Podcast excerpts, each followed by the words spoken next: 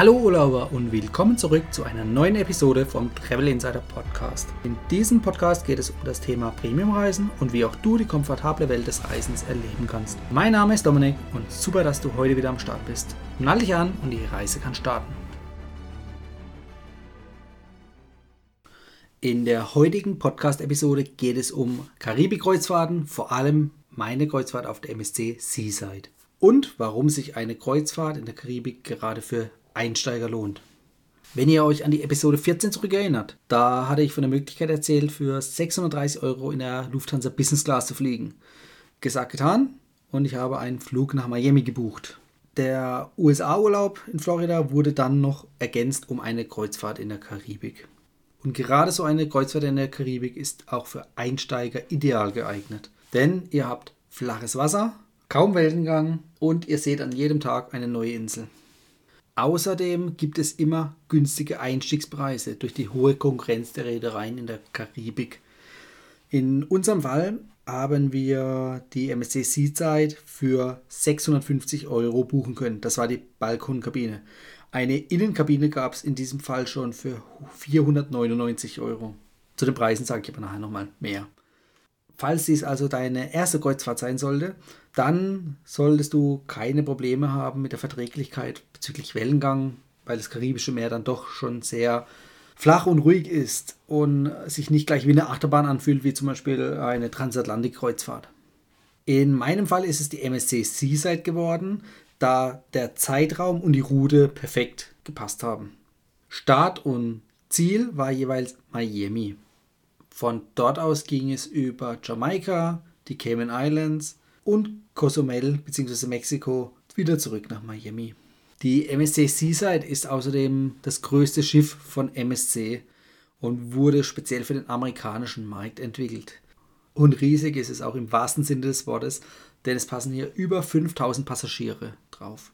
Auch von den Abmessungen her ist das Boot einfach gigantisch denn es ist ähm, über 300 Meter lang und mit 19 Stockwerken knapp 50 Meter hoch. Das heißt, ihr habt eine wunderbare Aussicht und ihr könnt doch äh, von eurer Kabine aus teilweise über das ein oder andere Konkurrenzschiff drüber schauen. Auf Deck 8 gibt es außerdem eine Promenade um das Schiff herum. Das bietet einen super Blick und auch mal einen kleinen Verdauungsspaziergang. Und eine kleine Verdauung ist auch wirklich erforderlich, denn mit eurer Reisebuchung habt ihr Essen fast rund um die Uhr. Hier gibt es zum Beispiel zwei Buffet-Restaurants und zwei à la carte Restaurants, die inklusive sind. Ähm, darüber hinaus gibt es natürlich auch Spezialitäten-Restaurants, die aber aufpreispflichtig sind. Im Buffet-Restaurant bekommt ihr außerdem kostenlose Getränke. Bei den Getränken langen die Reederei natürlich nochmal extrem zu, denn die verkaufen Getränkepakete die kosten ca. 30 Euro am Tag pro Person. Aber für 30 Euro muss man erstmal den ganzen Tag lang trinken, damit sich das überhaupt rentiert. Entgegen meiner letzten Kreuzfahrt mit der MSC, das war die MSC Fantasia, gibt es jetzt beim Essen am Buffet auch Getränkespender mit etwas mehr Auswahl. Vor zwölf Monaten war das nur Wasser und Orangensaft, beziehungsweise Orangensaft sogar nur am Frühstück. Jetzt gibt es Orangensaft den ganzen Tag lang, stilles Wasser, gab es vorher auch schon, gibt es jetzt auch weiterhin den ganzen Tag lang. Und sogar Limonade. Gerade in den USA ist ja Limonade sehr weit verbreitet. Das heißt, ich liebe es ja in den Restaurants abends beim Essen, mir meine Limonade zu bestellen. Und die ist jetzt sogar auf der MSC Seaside kostenlos. Das heißt, aus meiner Sicht, wenn man jetzt nicht gerade irgendwie Cocktails trinken möchte, kann man auf das Getränkepaket gut und gerne verzichten. Lediglich in den ähm, à la carte Restaurants da muss man für Getränke bezahlen. Also auch für eine Flasche Wasser, die kostet ca. 5 Euro. Wenn man sich hier zu zweit eine Flasche Wasser teilt, dann landet man bei ca. 40 Euro für die Kreuzfahrt an Getränken. Solltest du dich dennoch für eine Flatrate entscheiden, also eine Getränke-Flatrate, dann kannst du diese sowohl bei den à la carte Restaurants, am Buffet oder auch in den Bars verwenden. Ob das Essen jetzt gut oder schlecht ist, muss jeder für sich selber entscheiden. Aber ich sag mal so, verhungern wird an Bord keiner. Die Auswahl ist einfach viel zu gigantisch. Auch vor oder nach dem Essen sollte es dir nicht allzu langweilig werden. Ähm, es gibt mehrere Pools, Whirlpools, sogar Rutschen eine Zipline, nämlich die längste derzeit, die auf einem Schiff verfügbar ist, mit über 100 Metern Länge. Darüber hinaus gibt es noch einen kleinen Hochseilgarten, ähm, wobei ist es eher spielerisch für Kinder gedacht. Für den Adrenalinfaktor gibt es noch eine Glasbrücke am Heck auf Deck 16. Da könnt ihr von Deck 16 runter auf Deck 8 schauen, wo der Pool ist. Außerdem gibt es Glasaufzüge am Heck. Das heißt, auch dort habt ihr einen wunderbaren Ausblick über den Heckbereich und aufs Meer. Abends vor oder nach dem Essen kann man sich schön im Atrium, also in der Schiffsmitte, treffen. Das Atrium geht über vier Stockwerke. Dort gibt es abends Musik, es sind mehrere Bars vorhanden und ist einfach eine gute Möglichkeit, in den Abend zu starten oder den Abend ausklingen zu lassen. Jeden Abend gibt es auch Theatershows. Das sind dreimal am Abend, gehen jeweils 30 Minuten, also dreimal das gleiche, einfach um die Anzahl der Gäste hier abfertigen zu können. Wie auf den anderen Schiffen auch gibt es natürlich ein Casino und äh, eine Disco. Da sollte auch jeder Nachtschwärmer auf seine Kosten kommen können. Die Kreuzfahrt beginnt in Miami und somit startet dort auch die Einschiffung. In Miami gibt es am Hafen ein eigenes Gebäude mit Sicherheitskontrollen, dem Check-in und einer Gangway direkt aufs Boot. Zum Hafen selbst kommst du, wenn du vom Flughafen aus ankommst, äh, mit dem Taxi beispielsweise. Da gibt es einen Festpreis von nur 27 Dollar.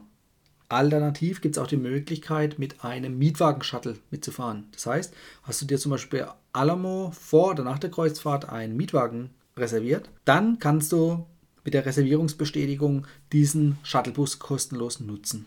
Kleiner Tipp am Rande, wenn ihr jemanden auf dem Schiff kennenlernt, dann kann es eine gute Möglichkeit sein, sich den oder der Person anzuschließen und einfach auf deren Reservierung mitzufahren. Die Ausschiffung am Ende der Reise läuft ähnlich, also auch wieder über die Gangway in das Terminalgebäude und von dort aus könnt ihr eure Koffer nehmen, falls ihr sie am Vorabend vor die Tür gestellt hattet. Oder, so wie ich es getan habe, einfach den Koffer selber schnappen und mit dem Koffer direkt von Bord gehen. Spart unnötige Wartezeit, geht einfach und schnell. Und vor allem, man braucht sich keine Sorgen machen, dass irgendwas abhanden kommen könnte. Denn die Koffer stehen in Reihe und Glied sortiert, sodass eigentlich jeder die mitnehmen kann und keiner kontrolliert ist. Am Terminal angekommen, kannst du dann anschließend wieder mit dem Taxi oder dem Mietwagen-Shuttle zurück zum Flughafen fahren. Von dort aus kannst du entweder deine Heimreise antreten oder du holst dir dann dort deinen Mietwagen, um die Kreuzfahrt, entweder vorher oder nachher, mit einer kleinen Florida-Rundreise zu ergänzen. Bezüglich der Ausflüge und Landgänge. Ähm, die Boote haben eine relativ kurze Liegezeit. Die liegt bei durchschnittlich so 6-7 Stunden maximal. Das heißt, es gibt Landgänge, ähm, da legt das Schiff schon morgens um 7 an. Äh, es gibt aber auch dahingehend andere Inseln, da hat das Schiff dann erst gegen 10 angelegt gehabt. Mit den anderen Reedereien steht dir bei den Landgängen teilweise viel mehr Zeit zur Verfügung. Da liegen die Boote teilweise schon ab 6 Uhr im Hafen und bleiben bis 20 Uhr. Da kann man natürlich den Landgang schön auskosten. Denn bei 6 Stunden ist es so, wenn du zum Beispiel eine Tour übers Schiff buchst, irgendeine Sightseeing-Tour, dann bleibt danach einfach kaum noch Zeit, noch irgendwie äh, an den Strand zu gehen. Das heißt, man muss sich eigentlich jeden Tag entscheiden, gehe ich jetzt an den Strand oder mache ich irgendeine Sightseeing-Tour mit. Beides gleichzeitig ist eigentlich nicht möglich. Außer es handelt sich um irgendeine kombinierte Tour auf dem Schiff organisiert, wo erst Sightseeing stattfindet und dann im Anschluss man gleich an den Strand gebracht wird und von dort aus wieder aufs Schiff. Aber ganz ehrlich, ich bin nicht bereit für einen Strandbesuch irgendwie 30, 40, 50 Euro zu bezahlen. Dann nehme ich mir lieber ein Taxi am Hafen oder irgendeinen Shuttle am Hafen, das ich eventuell auch noch mit anderen Leuten teilen kann, um so die Kosten zu reduzieren und fahre hier für meinetwegen 5, 8 oder maximal 12 Dollar an meinen Strand. Das ist auch mein Tipp, um bei Landgängen locker mal 50 Prozent der Kosten gegenüber der Reederei zu sparen. Das heißt, Selbstorganisation ist hier das Motto. Die Touren über die Reedereien sind grundsätzlich nicht schlecht, aber hier zahlst du für die Sicherheit, nämlich die Sicherheit, wieder rechtzeitig an Bord zu sein, beziehungsweise die Sicherheit, dass das Schiff auf dich wartet. Bei einer selbstorganisierten Tour wartet auf dem Schiff niemand auf dich. Das Schiff fährt dann einfach los, du musst selber gucken, wie du zum nächsten Hafen kommst. Mit dieser Angst spielt natürlich die Reederei und kann dementsprechend höhere Kosten aufrufen, die auch gut und gerne bezahlt werden. Wie immer gilt es natürlich auch, sich gut auf die Landgänge vorzubereiten. Das heißt, nicht die wertvolle Urlaubszeit hier zu verschwenden mit Recherche, sondern sich vorab Gedanken zu machen, auf welcher Insel oder an welchem Landgang will ich was unternehmen und welche alternativen Tourenanbieter stehen hier zur Verfügung. Auf meinem Trip stand Sonne, Strand und Meer bzw. Schnorcheln und Tauchen im Vordergrund. Alternativ hättest du natürlich auch die Möglichkeit, an diversen Sightseeing-Veranstaltungen teilzunehmen, zum Beispiel in Mexiko die Maya-Stätten zu besuchen. Und gerade wenn es zum Tauchen geht, also als zertifizierter Taucher, da hast du auf der MSC eigentlich gar keine Möglichkeiten. Also es wird hier keine einzige Tour angeboten, die mit Tauchen zu tun hat. Schnorcheln, ja klar, da gibt es Katamaran-Touren oder Bootstouren, die fahren nicht zu irgendwelchen Schnorchelgebieten. Dort werden alle Mann in Schwimmwesten verfrachtet und dann ab ins Wasser.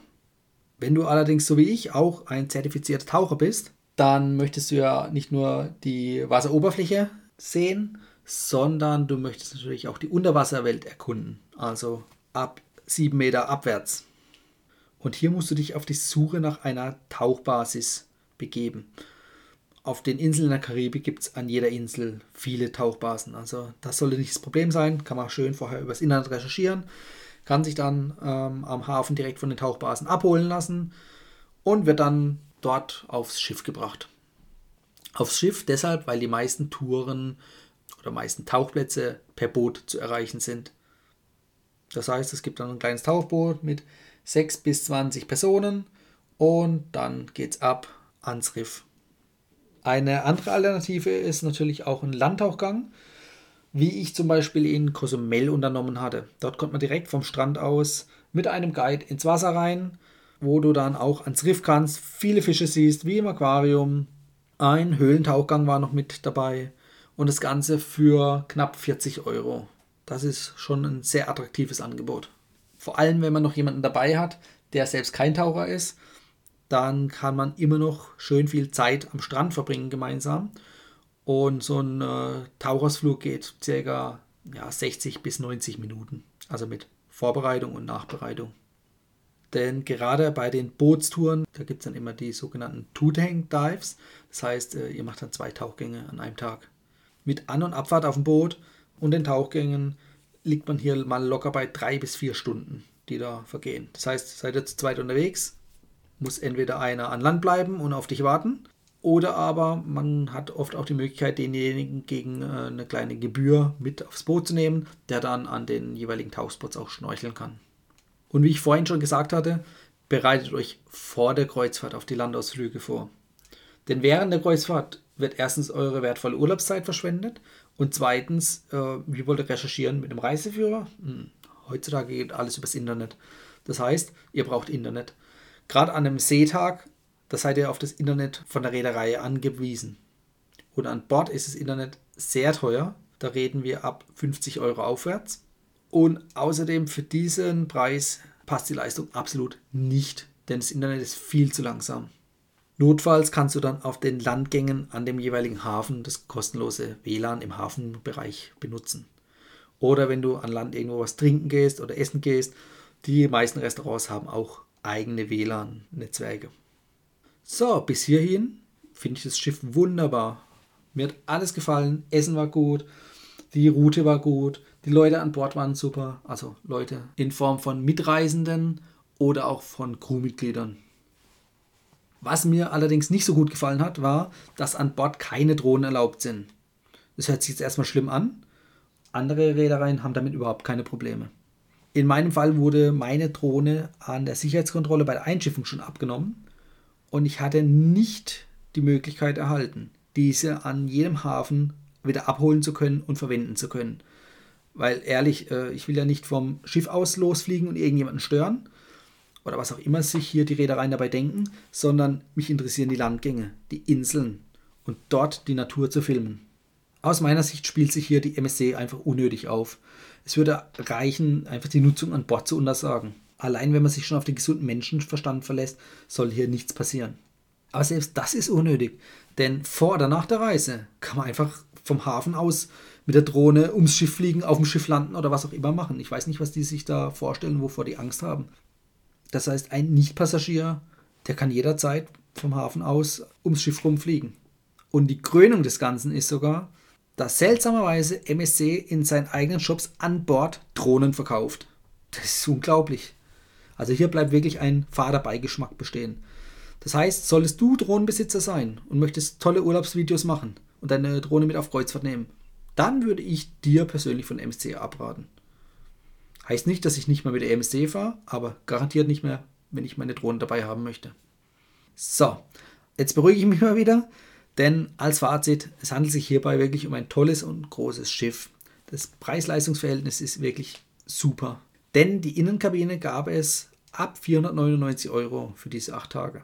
Die Außenkabine war 50 Euro teurer und die Balkonkabine, die hat 650 Euro gekostet.